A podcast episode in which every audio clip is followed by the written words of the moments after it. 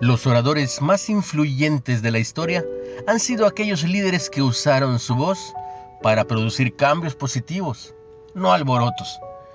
Piensa en Frederick Douglass, cuyos discursos sobre la abolición y la libertad desencadenaron un movimiento que ayudó a terminar con la esclavitud en los Estados Unidos. ¿Qué habría pasado si se quedaba callado? Todos tenemos la capacidad de usar nuestra voz para inspirar y ayudar a otros, pero el miedo a hablar puede ser paralizante. Cuando este temor nos abrume, podemos acudir a Dios, nuestra fuente de sabiduría divina y aliento. Cuando Dios llamó a Jeremías a ser profeta de las naciones, éste comenzó de inmediato a dudar de sus capacidades y oró, no sé hablar porque soy niño.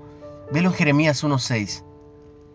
Pero Dios no permitiría que el temor de Jeremías se interpusiera en su llamamiento divino a inspirar a generaciones con su voz, sino que lo instruyó a confiar en Él, diciendo y haciendo lo que le indicara.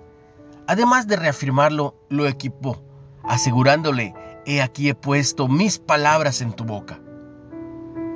Cuando le pedimos a Dios que nos muestre cómo desea utilizarnos, nos equipará para que cumplamos su propósito con su ayuda, podemos usar valientemente nuestra voz para producir un impacto positivo en los que nos rodean. Una reflexión de Kimbia Luder. ¿Cuándo tuviste miedo de usar tu voz? A las represalias. Hablar con tu jefe, con tus líderes. ¿Cómo podrías descansar en la fortaleza y sabiduría de Dios para comunicar valientemente tu fe? Padre, Dame poder para influir beneficiosamente en quienes me escuchen y me rodean.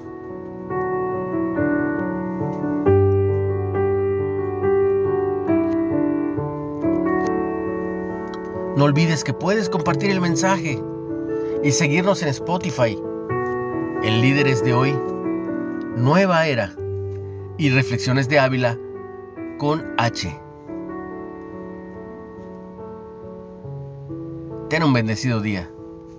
En el nombre de Jesús.